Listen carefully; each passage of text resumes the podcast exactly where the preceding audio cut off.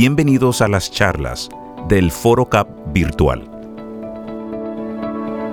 En plena segunda década del siglo XXI, las personas del colectivo LGTBIQ continúan sufriendo discriminación y estigma en todas las estructuras sociales.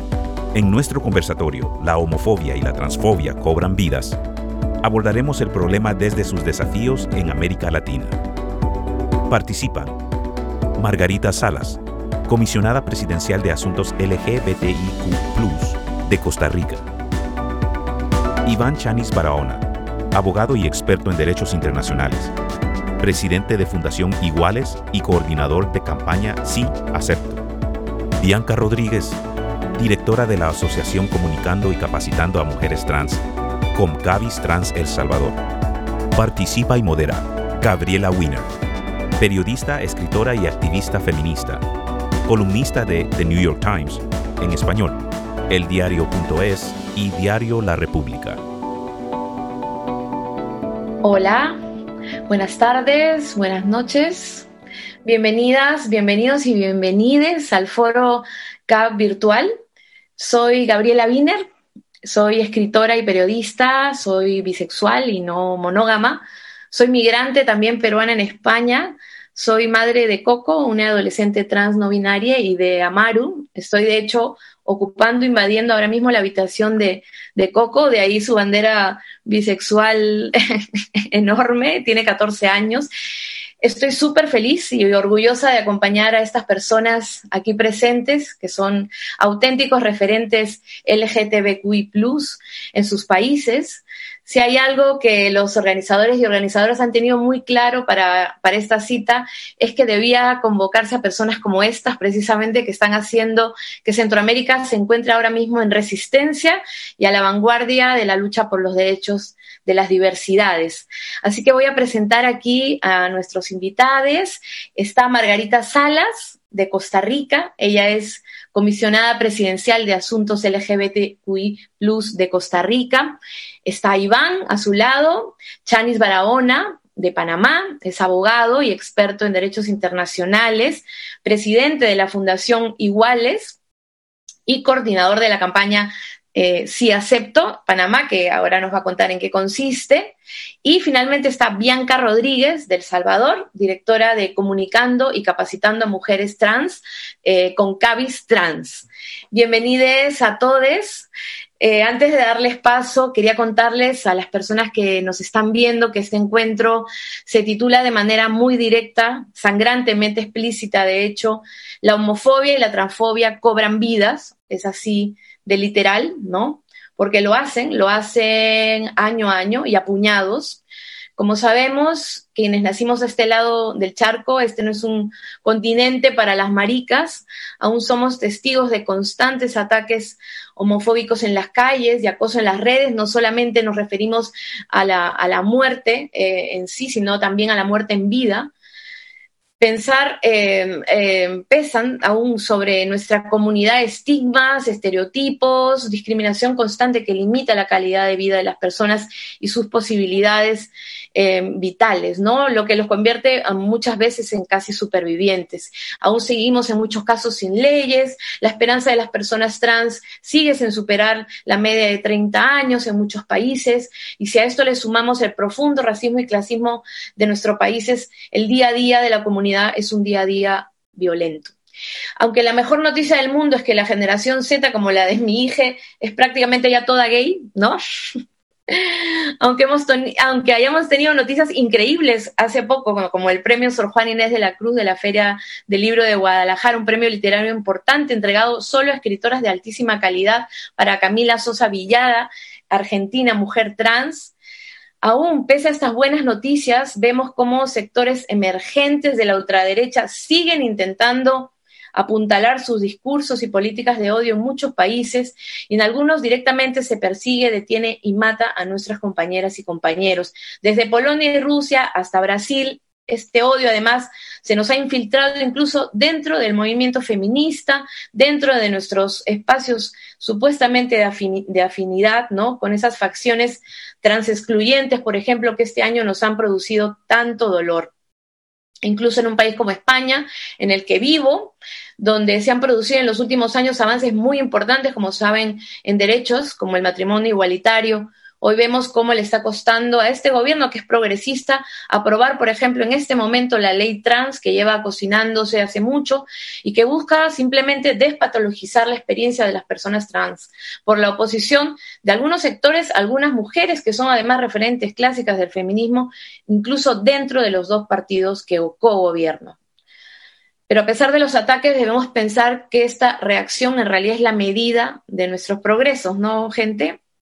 La coyuntura actual es el resultado de décadas de lucha y una memoria que desde aquí obviamente vamos a intentar honrar. Muchas compañeras se quedaron en el camino y muchas lo pelearon hasta el último día y por, es, por ellas que sabemos que vamos por buen camino. Queremos pensar que estos ataques que recibimos ahora son de alguna manera un indicador de nuestro triunfo futuro, porque seguimos cambiando el mundo, ustedes siguen cambiando el mundo, seguimos y seguiremos abriendo paso bueno, quería ya empezar a, conversar con ellos. Eh, pueden interrumpirse entre sí, por favor, para generar una conversación libre, si, les parece, y si no, seguiremos haciendo preguntas. Quería empezar con Margarita. Hola, Margarita, ¿qué tal? No todo el mundo sabe eh, que Costa Rica es uno de los países donde ya existe el matrimonio igualitario porque están de estreno, ¿no? Y lo que deben saber es que es en parte gracias a esta mujer que tienen aquí, Luchaste mucho para esto, ¿no, Margarita, junto a las demás? Y yo quería preguntarte hoy cómo se llega a ese punto, ¿no? ¿Cómo se crea esa conciencia ciudadana de los derechos humanos de las personas de esta comunidad? ¿Cómo se genera esa empatía que falta tanto ahora en muchos, en muchos lugares todavía? Tú eres una comisionada presidencial para estos asuntos, ¿no? Así que también complementariamente quería saber si se llega al poder con esto o hay que primero llegar al poder para lograrlo, Margarita. Gracias. Sí, mira, yo siempre pienso en el cambio social y nos imagino como, como gotitas, como gotitas que vamos transformando esta marea que va cambiando estas cosas sociales. ¿Y por qué lo digo? Las transformaciones sociales nunca son obra de una sola persona.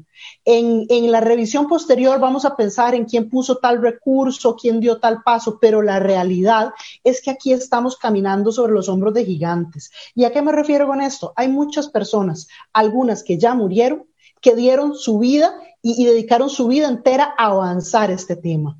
Entonces, yo creo que acá ha sido clave eh, la combinación de varios elementos. Uno de los primeros es eh, empezar a tener abiertamente la discusión con personas que no tienen nada que ver con el movimiento LGBTI. Es fundamental que esto no sea una discusión entre quienes ya estamos convencidos. Y yo creo que en esto hubo elementos como, como campañas de recolección de firmas que fueron fundamentales, donde nos tiramos a las calles a pedirle a la gente la firma por el matrimonio igualitario. En esto fueron fundamentales también las baterías eh, desde el derecho que interpusieron abogados, abogadas, ¿verdad? Una y otra vez dándose contra la sala constitucional, interponiendo, elevando recursos ante la, eh, ante la Corte Interamericana y por supuesto también reconocer acá el papel que tuvieron las figuras políticas valientes.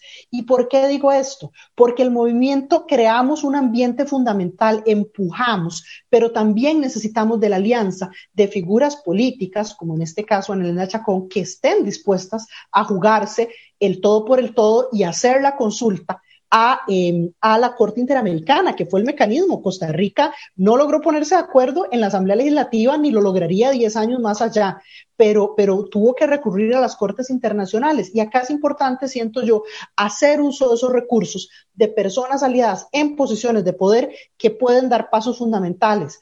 ¿Fue esto suficiente? No, tampoco. Se tuvo que venir la campaña de Sí Acepto en Costa Rica para contarle a la gente historias reales de familias porque aquí no habían actores ni actrices, eran historias reales de personas que estaban pasando por este tema. Y entonces para las personas poder ver a esa familia que les contaba un poco sobre, bueno, es que yo al principio no sabía qué decirle a mi hija y bueno, poco a poco fui aceptando y aquí estamos y, y vamos para adelante y toda esta cosa, porque eh, eso era fundamental para crear un ambiente de mayor, eh, de mayor aceptación. Habría sido terrible que la ley entrara en funcionamiento y hubiera pegado contra pared contra una sociedad profundamente este, homofóbica, lesbofóbica, transfóbica. Entonces, todos estos elementos fueron creando. Yo creo que la creación del puesto de comisionada de asuntos LGBTI eh, es reflejo de cómo se ha transformado el tema dentro de la sociedad costarricense, que además, importante contarles que aparte del puesto, este, se crean comisiones institucionales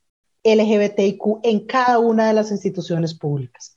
Entonces, y se crea un consejo consultivo donde sociedad civil puede interactuar ahí. Entonces, toda esta infraestructura tiene el objetivo de seguir empujando las diferentes partes de... Em, acceso a derechos para la población LGBTIQ, porque con el matrimonio igualitario no se acaba. Ese es un paso fundamental, pero es solo un paso. Los pendientes son enormes, ¿verdad? Ni hablar del tema que la opinión consultiva trataba sobre matrimonio, pero también sobre identidad de género, y seguimos sin poder implementar plenamente la parte de identidad de género. Muchas gracias, Margarita.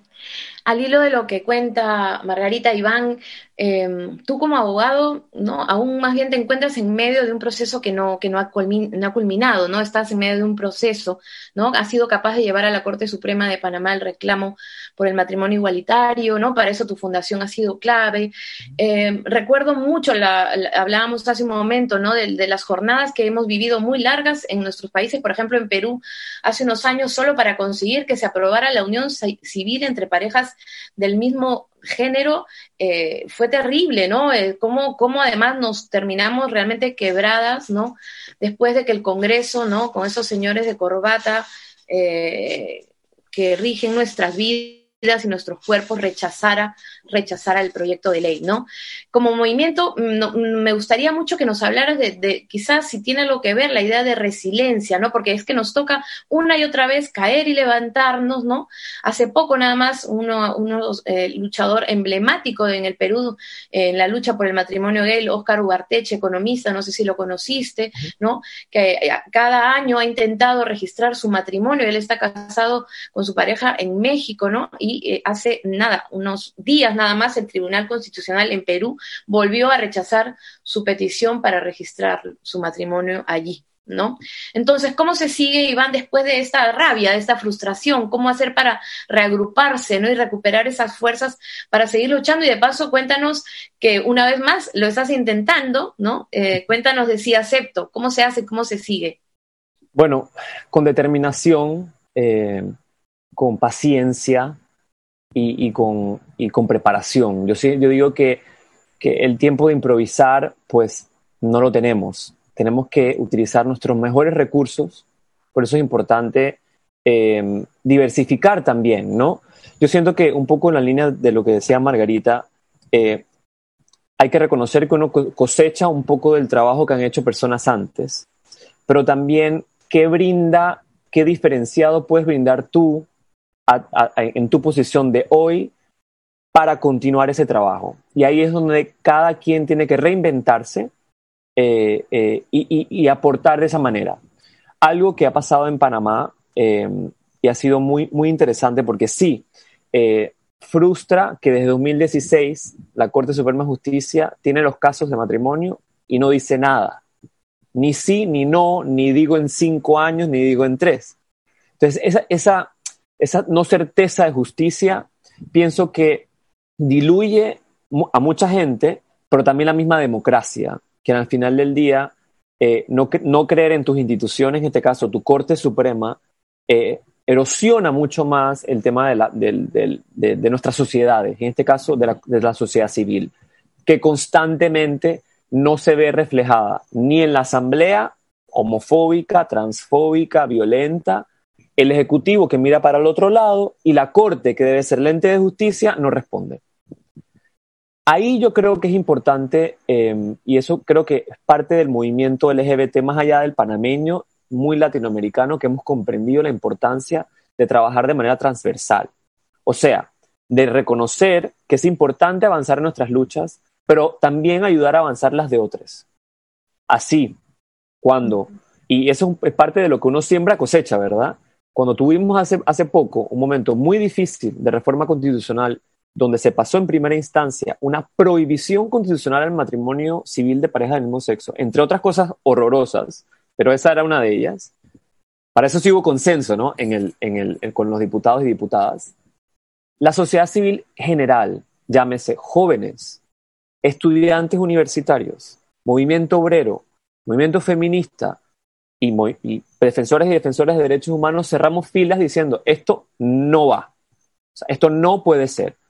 Entonces ahí hay un cambio en donde que el movimiento LGBT, que al menos en Panamá, mi impresión, esta es mi opinión personal, había estado un poco aislado, muy individualizado, porque la gente no se atrevía a apoyarnos, salió a apoyarnos de manera categórica a las calles contra el gobierno y la reforma constitucional se cayó. Se cayó toda. Entonces, esas buenas prácticas son muy importantes. Y esto no se nos ocurrió a nosotros de la noche a la mañana. Estamos viendo cómo un movimiento de sociedad civil en Costa Rica, por ejemplo, que nos lleva un poquito de bastante adelantado y estando muy cerca de nosotros, algo que yo aprendí cuando fui a Costa Rica y cuando conocí a Margarita es esa forma de trabajar de manera articulada y em, de trabajar de manera estratégica. Y ahí es donde ahora te voy a responder lo de si acepto porque en Panamá tenemos también la campaña, que fue un éxito rotundo y que fue determinante en el cambio social que hablaba Margarita. Porque el cambio legal es un hecho. Yo como abogado internacionalista te digo, la Corte Interamericana ya dijo, esta es la ley, los estados tarde o temprano van a, a tener que ceder, algunos van a demorar porque nos tocará ir a la Corte Interamericana, no lo sé, otros harán lo correcto como hizo Costa Rica. En ese interín, es tan importante o más importante el cambio social. Por eso inicio Fundación Iguales. Porque yo estaba muy enfocado en lo jurídico y digo, pero yo me fui 10 años de Panamá y he regresado al mismo país, o peor, en cuanto a violencia de personas LGBT y personas trans específicamente. Entonces ahí me voy a la sociedad civil, salgo del gobierno, voy a la sociedad civil.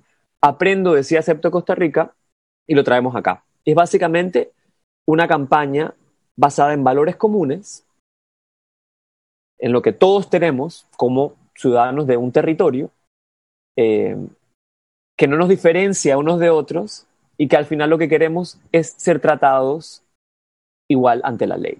Entonces, reconocer ese, ese cambio de repente de un activismo eh, que se tiene que seguir, ¿no? El activismo duro, el activismo de derecho, el activismo de cortes, de litigio estratégico, pero tiene que ir acompañado también de campañas sociales que busquen empatía para que ese, ese grupo cautivo por un grupo conservador se sienta que puede, puede estar de un lado del reconocimiento de derechos, de la reivindicación, del trato digno a una comunidad eh, o a un grupo poblacional minoritario. Y ahí es donde estamos ahorita mismo y esperamos sea un éxito. Estoy seguro lo va a hacer. Suena muy bien, suena muy bien, la verdad. Me interesa mucho eso de la, articulación eh, centroamericana, precisamente en temas de derechos, que igual luego lo podemos desarrollar un poco más, espero. Pero ahora quería hablar contigo, querida Bianca. Si escuchan unos ronquidos, es mi esposa, que puede dormir perfectamente mientras hago un Zoom. Así que no se extrañen, ¿ok? Eh, bueno, Bianca, una vez, no sé, un tipo te, te secuestró, ¿no? En plena calle, ¿no? Te metió en su coche para amenazarte, dijiste que en ese momento sentiste que podías terminar siendo una cifra más. Alguien como tú, líder del movimiento por los derechos de las personas trans, puede temer todavía por su vida, ¿no? Así estamos. Derechos amenazados, ley de identidad todavía eh, siendo una utopía en muchos sitios. Quería preguntarte, Bianca, ¿tú tienes confianza en los procesos políticos abiertos eh, ahora mismo en algunos países de Centroamérica, por ejemplo, como te comentaba en España, que parecía que ahí ya nos acercábamos, ya la, la reacción está siendo muy fuerte, no tanto como para encontrar enemigos donde menos te lo esperas, ¿no? Me gustaría que, nos contaras cómo lees este momento trans en, en, Centroamérica y si sientes que es ahora o deberemos esperar más, aunque sabemos que sí o sí se va a hacer, ¿no? Pero ¿cuánto más hay que esperar? ¿Cómo lo ves? Sí, buenas noches. Eh, creo que también un poco más allá de ver cómo los movimientos trans ahora se están empoderando, es de ver cómo también esto influye eh, con el enfoque interseccional, ya que muy bien hablaba Iván de cómo hay otros movimientos que se articulan frente a la lucha de otras eh, de otros derechos, por ejemplo, la unión de la unión civil eh, entre personas del mismo sexo y cómo otros eh, grupos eh, de defensores se unen a esta lucha. Creo que a nivel de Centroamérica eh, y, de, toda América Latina y el Caribe hay eh, muchos desafíos aún para las personas trans en el reconocimiento a esa identidad de género y más allá de ese reconocimiento a la identidad de género es ese reconocimiento como personas humanas que somos, a esa dignidad eh, que eh, por años, por siglos, a las personas trans se nos han excluido desde las políticas públicas y que eh, ahora las agendas, por ejemplo, de los movimientos LGTB tienen centrado el tema de los derechos de las personas trans frente a situaciones de cómo vemos eh, por ejemplo, en Guatemala, Honduras, El Salvador, los altos índices de violencia y que en su mayoría son eh, asesinatos hacia mujeres eh, trans.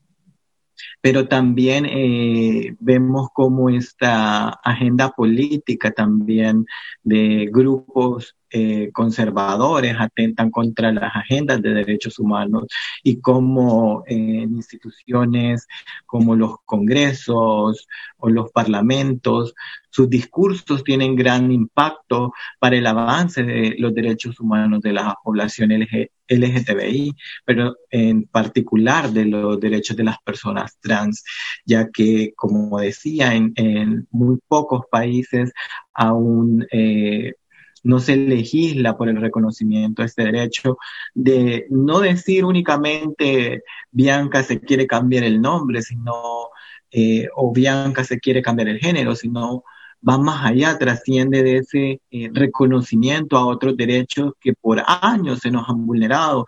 Muchas personas tienen ese mensaje puesto en su mente de decir, no, pero es que son delincuentes, es que solo eh, son eh, trabajadoras sexuales o se dedican a prostitución, que es un término mal utilizado, pero no es a eso lo que nosotras queremos, sino es a un reconocimiento a que tú como persona heterosexual, como persona cisgénero, tienes ese acceso a, un derecho a tener un empleo digno, eh, servicios sociales, y yo como persona trans no los puedo tener por mi identidad y por mi expresión de género, que quieras o no, está una liberación que las personas trans tienen de esa prisión eh, de la cisnormatividad de los cuerpos. Y creo que también eh, hay mucho trabajo que hacer en la articulación de los movimientos, en especial del movimiento LGTB. Vemos como eh, la mayor parte de organizaciones a nivel regional de personas trans están más articuladas que otras. Organizaciones como por ejemplo de hombre gay, de mujeres lesbianas, que no es decir que hay como mayor o menor discriminación a, a X grupos, sino que quieras o no hay una visibilidad que es más latente, que es más pronunciada y que nos pone en esa palestra pública de decir, estos son nuestros derechos, eso es lo que queremos, no vamos a rendirnos por eh, conquistarlos, no vamos a dar un paso atrás en, en estas luchas porque eh, llevamos más de 50 años eh, desde el orgullo LGTB y vemos que esa reivindicación de derechos humanos debe de continuar, no debe de pararse frente a, por ejemplo, em, gobiernos autoritarios, gobiernos conservadores. Creo que, eh, como decía Iván, es imperante que eh, las organizaciones y los movimientos sociales estén más unidos para eh, poder contrarrestar esa agenda de odio, esa agenda eh, antiderechos que precisamente atenta contra nuestras luchas. Esto que, esto que, que plantea eh, Bianca a mí me parece fundamental porque yo, yo siento que un, un, gran indicador de avance es que ahora los grupos conservadores también están enfocando sus baterías en contra del el tema de la, de, de la identidad de género. Y digo avance, ¿por qué? Porque yo creo que ellos y ellas también han ido entendiendo que el nivel de aceptación social en torno al tema de orientación sexual, en torno al tema de las familias y las parejas de personas del mismo sexo, ha ido avanzando y tal vez no, no quieren gastar tanto ahí, pero yo sí siento una lucha así encarnizada en el tema de identidad. Y quizás sea porque tocar el tema de identidad es tocar la base de la estructura más patriarcal y machista, porque es tocar la base de qué quiere decir ser hombre, qué quiere decir ser mujer. Y yo a veces me siento absurda cuando tenemos que decir, a ver, que las mujeres trans son mujeres, carajo, y que los hombres trans son hombres y fin de la discusión y punto pelota. O sea, esta no puede ser parte de la discusión y hay que cerrar filas en torno a esto y en torno a la protección y el derecho a la, identidad. Y yo sí veo esto en, en, en las luchas que tienen incluso contra la educación para la sexualidad y contra la noción de género, ¿verdad? Metidos debajo de este paraguas eh, ficticio que es la ideología de género para tratar de plantear el género como algo biológico.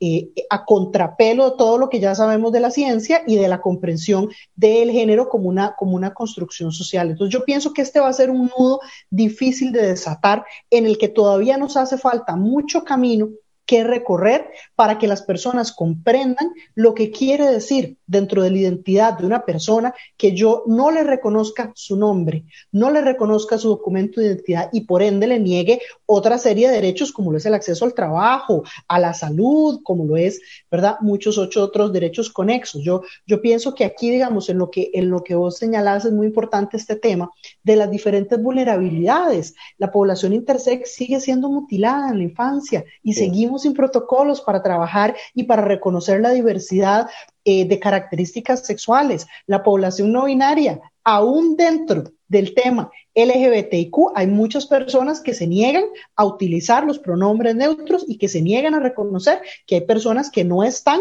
en esa binariedad eh, de lo masculino y lo femenino. Y bueno, junto con ello, los otros retos que seguimos enfrentando, como las, la violencia correctiva contra lesbianas, como el tema laboral muchas veces contra hombres gays. Entonces, a mí me parece fundamental que avancemos mucho más allá de la agenda de matrimonio igualitario, que en el fondo es una agenda de discusión de nuestro derecho a ser y a amar a quien queramos, pero también de nuestro derecho a ser a ser eh, quien somos con la identidad que tengamos. Totalmente. Eh, pudimos ver en las últimas elecciones eh, norteamericanas, justo en este contexto, ¿escuchan los ronquidos? Eh, perdón. Eh, pudi pudi pudieron ver, ¿no? Eh, que fueron elegidas varias, ¿cómo se llama el cargo ahí? Este, Congresistas. Tuve todo, ¿no? Eran, o, o, eran senadoras, ¿no? Senadora, Incluso sí. una primera. Sí, senadora. ¿No? Incluso un cargo, eh, una, una, mujer trans en un, un primer cargo de, de, ministra, me parece, además, ¿no? Quiero decir, como que ahora mismo, además, es que a la par, ¿no? Eh, que, que, es un poco el que lo comentaba al principio, ¿no? O sea, la medida de, eh, de, de, de, la reacción es la, la medida en realidad de, del avance que se está, que se está dando, hasta, dónde, hasta qué lugares se está llegando, ¿no? Y efectivamente, como decías Margarita, empieza a ver todo este discurso acerca del borrado de la mujer, acerca de un montón de cosas, ¿no? Basadas en teorías francamente eh, absurdas, ¿no? De, de, de, de, desinforma de fake news directamente, de desinformación eh, total en algunos casos, ¿no? En otros casos simplemente basados en el privilegio y en las teorías, ¿no? Este, en debates teóricos, ¿no? Dejando a un lado la vida, la realidad, ¿no? El, de, la existencia de las y derechos humanos eh, de las personas trans, ¿no? Por eso me parece tan importante también el tema quizá de la, de la comunicación, de cómo, cómo llegar con esto, cómo comunicarlo, ¿no? Porque estamos hablando de cómo se logran derechos, ¿no? Eh, pero veamos un poco también cómo eh, todas las aristas, ¿no? pensaba, Iván, que tú a lo mejor podías contar sobre este podcast que tienes, mm. que has llevado durante la pandemia, ¿no? Que unía un poco el tema de la, de la, de la vulnerabilidad, precisamente la precarización a la que nos está llevando este, este virus mundialmente, ¿no? Que se suma a una, a una vulnerabilidad ya de, base, que es, por ejemplo, pertenecer a la comunidad LGTBQI en, un mundo de odiadores, ¿no?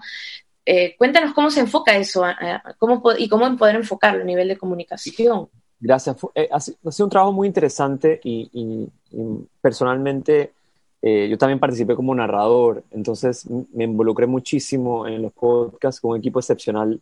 el podcast se logra con la colaboración estratégica entre el periodismo independiente, en este caso el colectivo Con Colón en Panamá, y Fundación Iguales.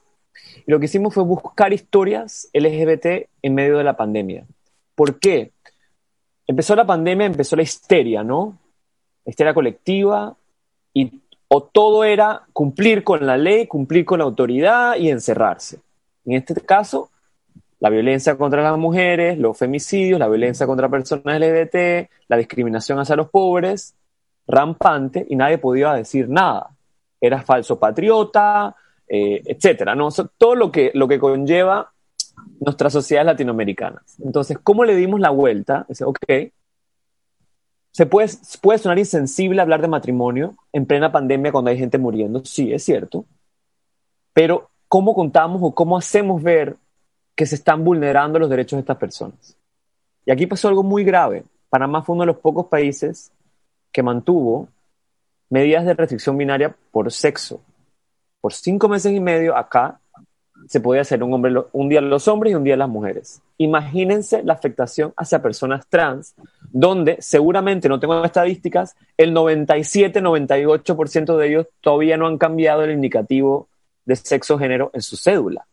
Entonces, te fuerzan a salir un día donde nadie se ve como tú, donde la policía, dentro de, de su reglamento, considera el, lesbianismo y el homosexualismo como falta grave, tan grave como disparar un arma de fuego contra tu compañero, y esos son los que están en la calle viendo quién entra o quién no entra al supermercado. El día uno se llevaron presa a una mujer trans que estaba haciendo voluntariado dar, repartir comida.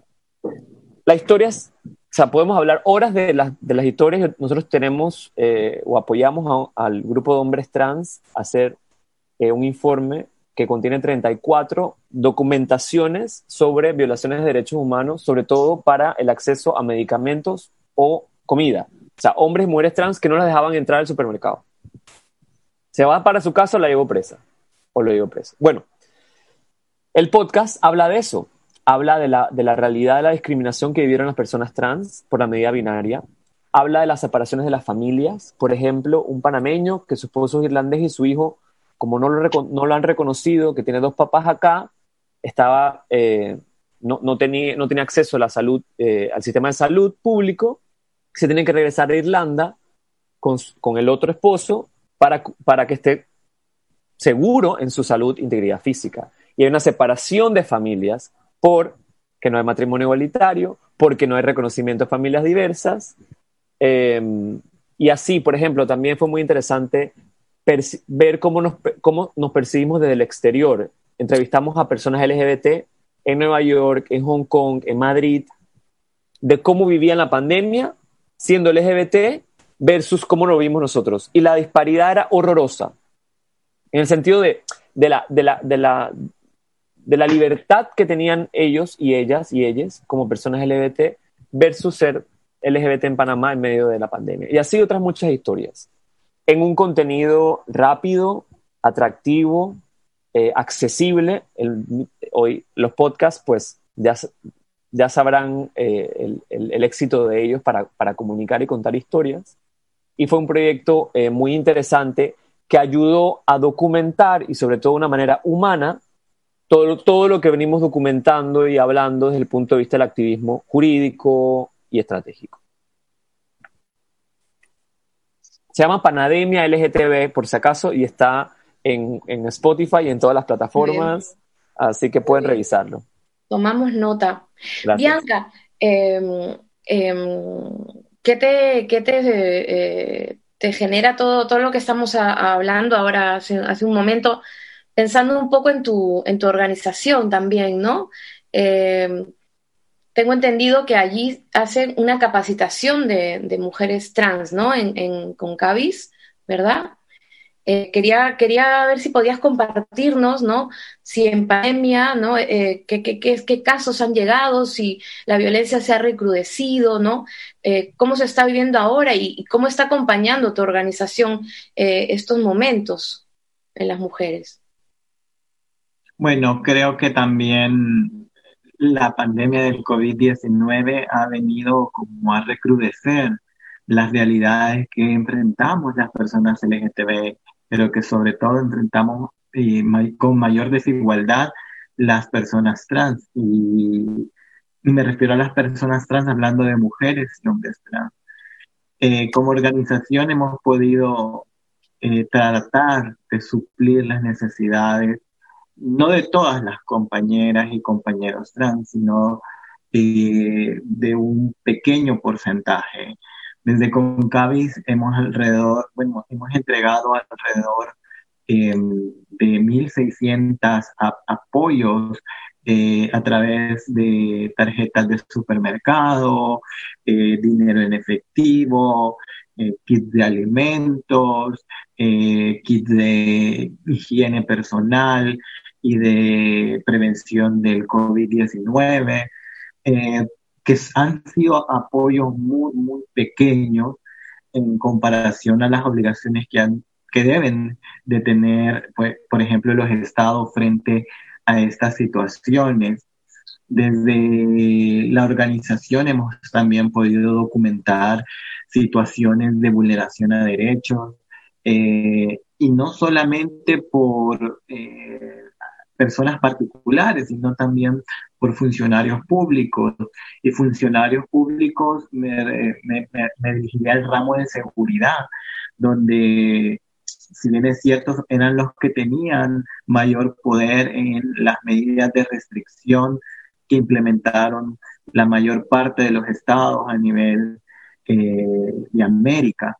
Y vemos cómo eh, estos funcionarios cometían eh, violencia sexual basada en género en contra de compañeras trans que estaban siendo afectadas económicamente em, por esta crisis del, del COVID-19, donde los pocos recursos que captaban de, de ejercer el trabajo sexual, pues eh, caducaron y eh, tenían que ingeniárselas frente a estas eh, medidas de restricción de derechos a poder eh, ejercer este trabajo sexual para poder suplir esas necesidades en pandemia, ya que, bueno, es irónico decir de que El Salvador, según diversa, diversos medios de comunicación internacional, es el que ha eh, manejado mejor la pandemia, pero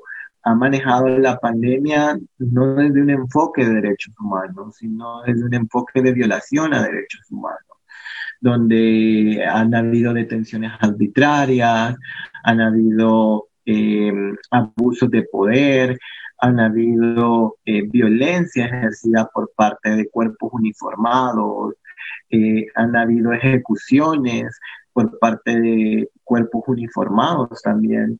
Y vemos como el enfoque de género y diversidad en, la mayor parte de programas que el gobierno implementó fue como un común denominador que no existía y eh, hasta el momento no existe en esta en, todas estas medidas tanto de recuperación económica o de post pandemia o del denominado plan una nueva una nueva realidad y, y quieras o no vemos como la, la población LGTBI frente a la, a la pandemia del COVID-19 eh, ha quedado desprotegida bajo las políticas públicas y lo que también mayor nos llama la preocupación es que esta desigualdad eh, ha sido eh, mucho más evidente para, la, para las compañeras trans, eh, que hemos visto en muchos casos que viven en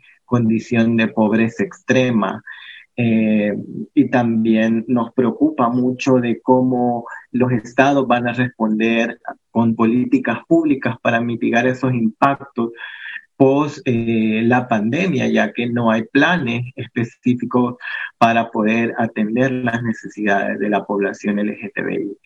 Eh, como organización hemos tratado eh, siempre de acompañar a, nuestros liderazgos comunitarios y también esta formación que Concavis eh, durante lo que ha tenido Concavis Trans durante los últimos años ha podido dar fruto frente a esta pandemia, ya que liderazgos han podido denunciar esas violaciones en sus territorios, han podido articularse para llevar ese apoyo o esa mano amiga dentro de sus mismas comunidades.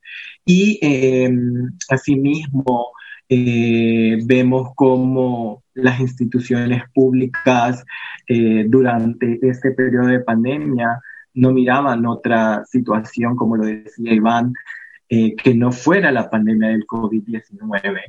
Y quieras o no, a pesar que es una realidad la enfermedad del COVID-19, pero hay problemas que no se detienen, como la violencia, y El Salvador encabeza esos índices de violencia, eh, a pesar de que digan se ha reducido el número de homicidios, pero el número de, desapariciones ha aumentado en El Salvador.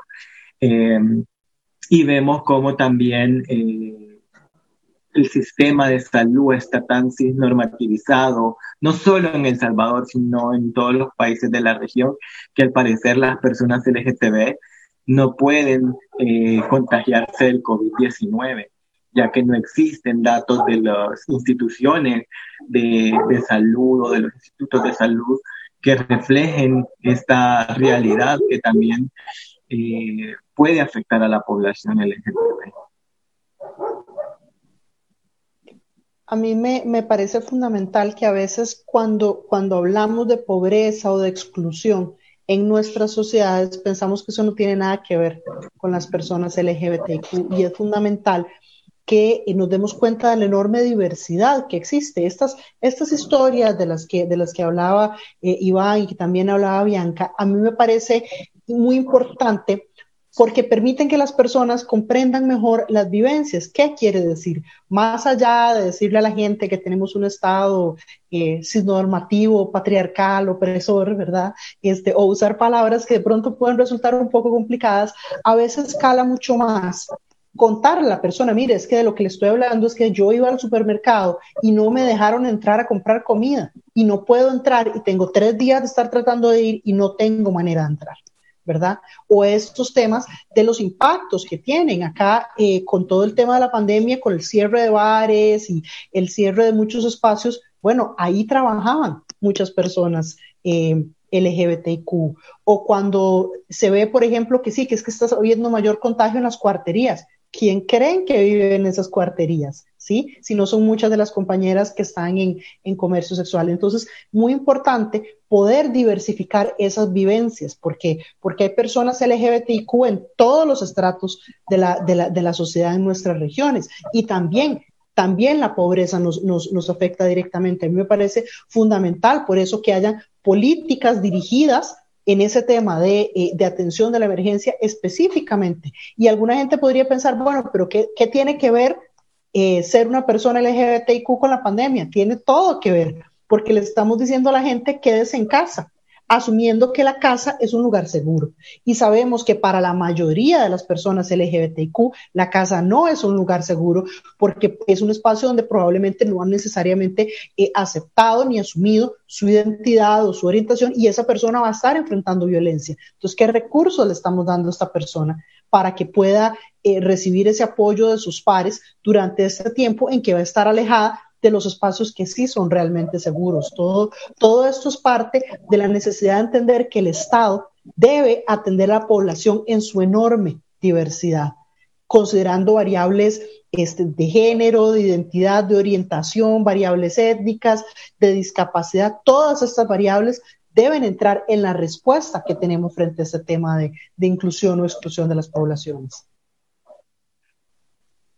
Correcto. Solo agregar algo que decía Margarita, que el quédate en casa no es lo mismo para la población LGTBI o para las mujeres trans, porque hemos podido constatar eh, durante este periodo de encierro cómo mujeres trans han sufrido violencia sexual, violencia intrafamiliar, y no precisamente de sus propias familiares, sino de sus parejas sentimentales, que las obligaban una, dos, tres veces, hasta cinco veces de sostener relaciones sexuales. Pero el quédate en casa para la población trans no ha sido de la misma manera que lo es para eh, otro grupo poblacional, eh, ya que eh, hay muchas mujeres trans que no pudieron quedarse en casa porque también fueron desalojadas por no pagar sus rentas o porque las consideraban estar mayormente expuestas al contagio del COVID-19.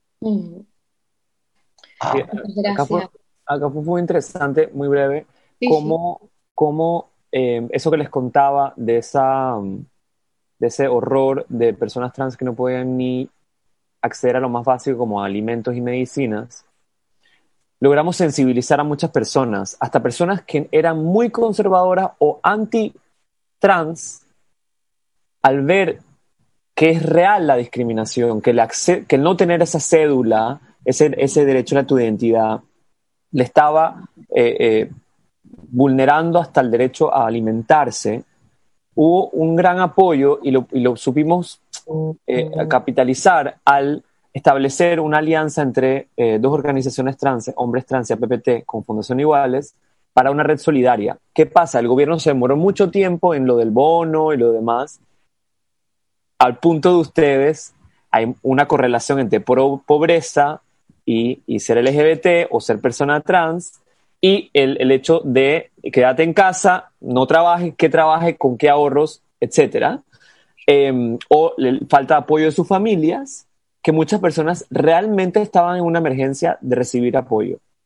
Entonces, a través de donaciones logramos entablar una red de solidaridad a personas trans, la mayoría mujeres trans, para llevarles a sus casas, para que no tuvieran que salir y exponerse las medicinas o, em, o el alimento. Entonces, si, si bien fue muy dramático, muy duro, les comparto ese como silver lining del momento más duro del trabajo durante la pandemia, logramos capitalizar un apoyo bueno de la población que se sensibilizó y sí apoyó. Entonces, eh, si bien no fue fácil, fue un momento positivo, por así decirlo, de, hasta, hasta un momento muy, muy oscuro de nuestros días. Eh, un poco también a lo que hablaba antes Margarita, porque al sol de hoy la policía no ha pedido perdón, la policía eh, la medida nunca se quitó por la presión que hicimos cinco meses y medio. Eh, la, medida simplemente se quitó para todos y bueno, se eliminó el tema de la restricción de movilidad. Entonces las personas trans ya no están eh, afectadas. Un poco lo decía Margarita, de esa nueva ola de total contra de reconocimiento de derecho a la identidad, a la expresión de género, porque saben que ya perdieron o están por perder el tema de la orientación sexual o del matrimonio. Entonces, ahí políticamente ves cómo se refleja eh, el tema, en, eh, bueno, al menos en Panamá. Son las 2 y 48 eh, AM de Madrid, España, donde estoy yo, claramente probando mi compromiso total con esta causa a estas horas de la madrugada. Quedan pocos minutos, pero todavía podemos recibir preguntas de la gente que nos está siguiendo. Ah, nos ha llegado un comentario, a ver si alguno quiere eh, comentarlo, no sé, o, ignorarlo, pero es de Mario, dice, hay que recordar también el poder que tiene el capitalismo rosa para dividir a grupos que prefieren ser asimilados y no crear controversia.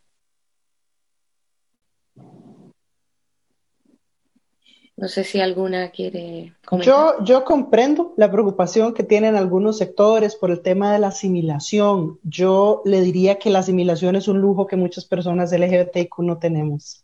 eh, las compañeras trans no tienen el lujo de la asimilación, este, muchas personas no tienen el lujo de la, de la, de la asimilación. Entonces, yo entiendo la, la, preocupación, pero este, yo pienso que estamos en un momento, en un momento social donde apenas estamos logrando algunos avances en materia de que el tema se pueda eh, ver y discutir. Quizás en otras latitudes sí, sí esté más presente todavía y en empresas buscando sacar eh, provecho de este tema, pero también pienso que es importante entender que los actores privados, en la medida en que se involucran en este tema, aún sea por temas de imagen y por temas de marketing, terminan generando espacios de diálogo eh, con sus empleados y con sus compradores y con sus, y con sus redes.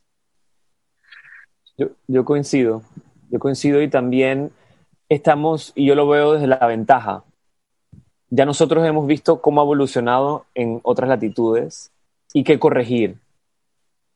Por ejemplo, yo viví 10 años en Estados Unidos y viví el cambio trascendental del el perdón de un movimiento general gay en cuanto a la no inclusión de los afrodescendientes o de las personas trans.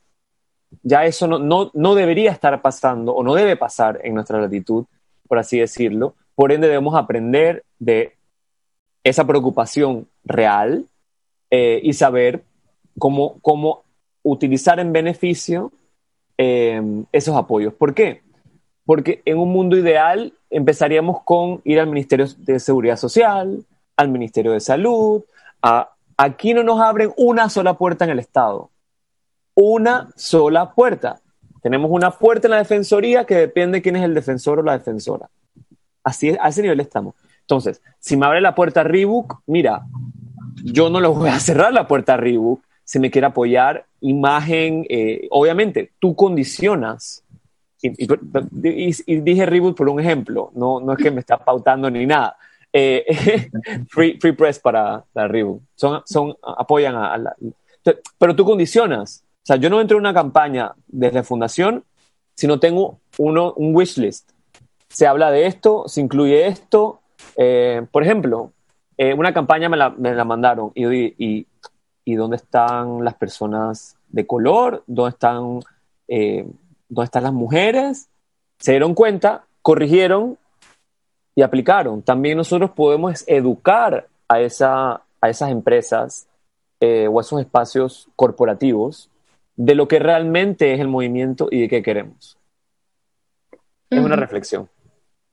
Muy bien. Bueno, sí es verdad que el pinkwashing existe y efectivamente, pues ahí, ahí, ahí anda y, siempre es un peligro, ¿no? La cooptación, ¿no? El apropiacionismo de las luchas y sobre todo la explotación capitalista y la banalización de todo, es verdad. Eh, yo quería hablarles así brevemente del, lenguaje inclusivo, ¿no? Porque es una cosa con la que me peleo todos los días, ¿no? Es impresionante, ¿no?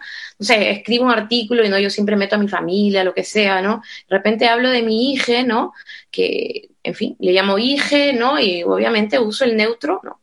Y de repente aparecen los trolls, ¿no? En, eh, en todas las redes sociales para decir, dejé de leer, apenas leí lo de hija, ¿no? que son niñes? Dejé de leer desde ese momento la lucha por decirles, ¿no? Que eh, si le llamo así es porque me lo ha pedido ella, precisamente, ¿no? Que un día me dijo, pues soy no binario, ¿no? Un día me dijo, eh, mi nombre ya no es este que me pusiste, mi nombre es este, ¿no? Y estamos en la lucha para que su nombre sea el que es, el que quiere que sea, ¿no? y, que quiere ser tratada con ese pronombre, ¿no? Entonces, eh, ¿cómo, cómo, es, ¿cómo estas nuevas generaciones obviamente eh, generan su, su, su, su, espacio en el mundo, ¿no? Donde reclaman su derecho a ser nombrados, ¿no? Eh, y, la gente sigue sin poder entenderlo y te sacan la RAE, sacan la corrección del lenguaje, ¿no? Que hay que mantenerlo así. ¿Cómo lo viven ustedes con sus con sus diversos pronombres y con precisamente allí donde tienen ustedes que meterlo en la inclusividad, porque están todo el rato en la comunicación.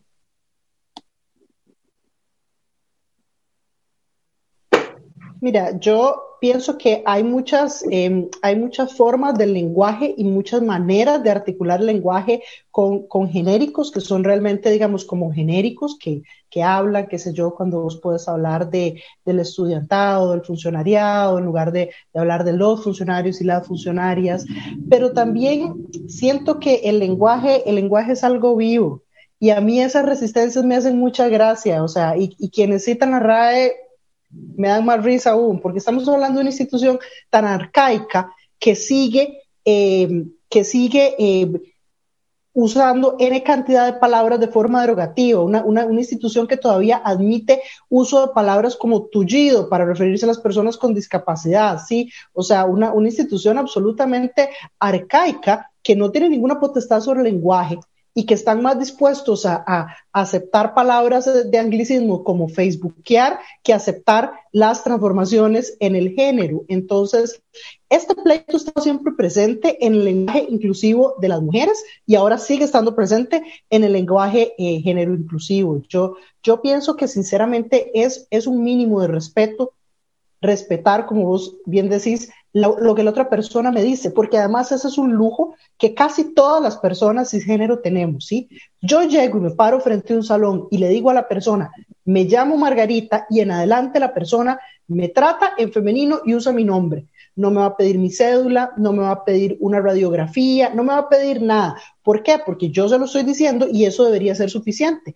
Es exactamente igual para con las otras personas. Si usted tiene una persona al frente que le está diciendo que es una persona no binaria y que utilice este pronombre, a usted, ¿por qué? O sea, ¿qué le quita? ¿Qué le quita utilizar ese, ese, ese pronombre o ese, o ese nombre que la persona le está diciendo? Y para la otra persona significa un montón en términos de reconocimiento de su identidad. Entonces yo creo que es parte de esos cambios que tenemos que ir haciendo para entender que el trato hacia la otra persona debe estar en función de que la otra persona se sienta bien porque el mundo no gira alrededor a, a mí y que nada me, cuesta a mí decirle a la otra persona por, por su nombre. Absolutamente de sentido común y a veces cuánto cuesta el sentido común. Y la buena noticia es que nos han llegado preguntas de nuestra audiencia. Eh, nos preguntan, a nivel de educación, ¿cómo Centroamérica, quien quiera contestar, podría incorporar espacios de diálogo en las aulas desde edad temprana sobre homofobia?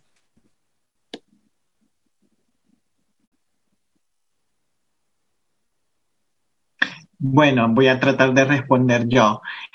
En El Salvador, eh, mm, bueno, este año se presentó una iniciativa de ley sobre educación sexual eh, y derechos sexuales y reproductivos, donde eh, buscaba precisamente esa educación sexual hacia niños, niñas y adolescentes, pero también desde un enfoque de no discriminación y de derechos humanos, pero eh, que debería de ser bueno, es el deber ser que eh, los sistemas educativos actualicen sus currículas, eh, pero lastimosamente eh, siempre vemos como eh, grupos eh, fundamentalistas eh, meten su cuchillo, su tenedor en esas políticas y, las desarticulan. Y creo que eh, precisamente eso es lo que hace falta en los sistemas educativos a nivel de la región. Estupendo. Tenemos otra pregunta de Eduardo Rogel. Dice, ¿qué retos tienen los medios de comunicación, sobre todo los centroamericanos, respecto a la cobertura en temas relacionados a la población LGTBQI+, crímenes de odios, transfeminicidios, etcétera? Yo creo que el primer reto que tienen es eh, no reproducir eh, los estereotipos en torno a la población, no reducir la persona a su orientación sexual o a su identidad de género, ¿sí? Porque, porque las personas LGBTIQ hacemos otro montón de cosas aparte de ser LGBTIQ. Entonces, no reducirnos a ese único aspecto de nuestra vida, qué sé yo, tal vez la persona le gusta hacer omelets en la mañana o tejer o salir a correr, ¿verdad? O sea, como, como pintar ese personaje un poquitito más completo, porque rara vez un medio reduciría por completo la identidad de una persona heterosexual a únicamente su orientación sexual. Eso no, eso no es lo que haría. Y con respecto a los, a los femicidios y a los transfemicidios en general, eh, quitarse ese tonito culpabilizador no, no es relevante qué ropa andaba puesta, no es relevante si la persona este, trabaja en comercio sexual o no, no es nada de esto relevante. Y la responsabilidad del asesinato de una mujer, sea esta mujer cis, trans, eh, no binaria, reside en quien la asesinó. ¿Por qué no estamos colocando el foco y además dejen de usar el pasivo como forma de voz? Mujer fue asesinada, murió, perdió la vida. No, no, no. A ver, eh, empecemos a usar esa voz activa porque alguien asesinó a esa mujer. Alguien le quitó la vida. Bueno, estamos ya por terminar y quería solo pedirles a cada uno y una, eh, ya que este año ha sido tan horrible, o bueno, todavía sigue siendo tan duro, así que la verdad es que es increíble estar con, con ustedes, con personas con, tanta vitalidad, con tanto entusiasmo y, sueños. Eh, me, siento parte de este espíritu ahora mismo, eh, pese a que es de madrugada aquí. Eh, quería pedirles que cada uno me dijera un deseo, como si estuviéramos en Noche Vieja, en, en Año Nuevo, ¿vale? A punto de quemar este año, me gustaría que cada uno se tuviera unos segundos para decirme ¿Qué desean.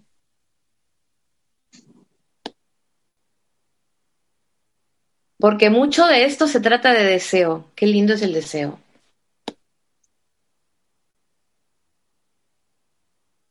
Iván.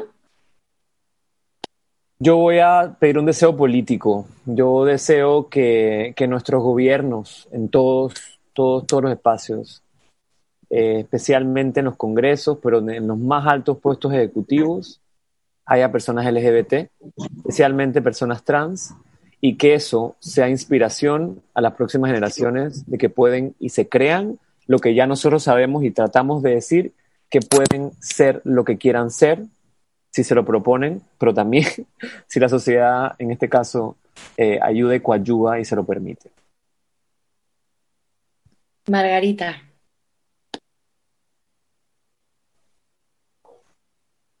Mi deseo es para la niñez, para la niñez LGBTIQ.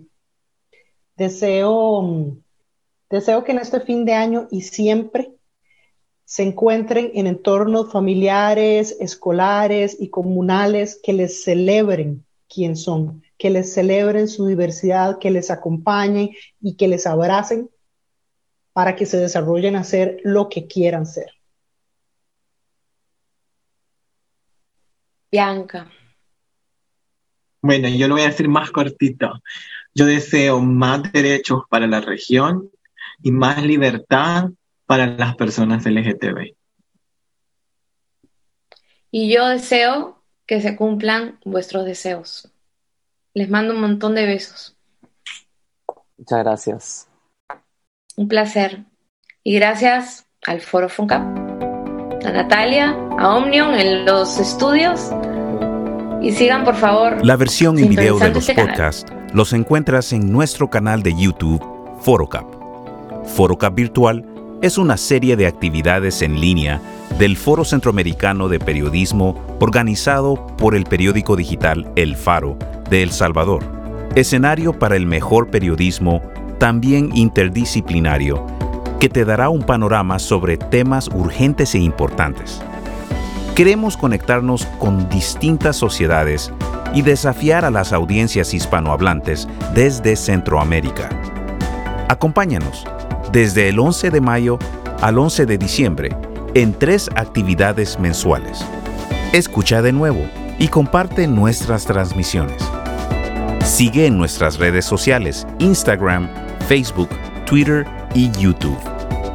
ForoCap, donde las ideas convergen.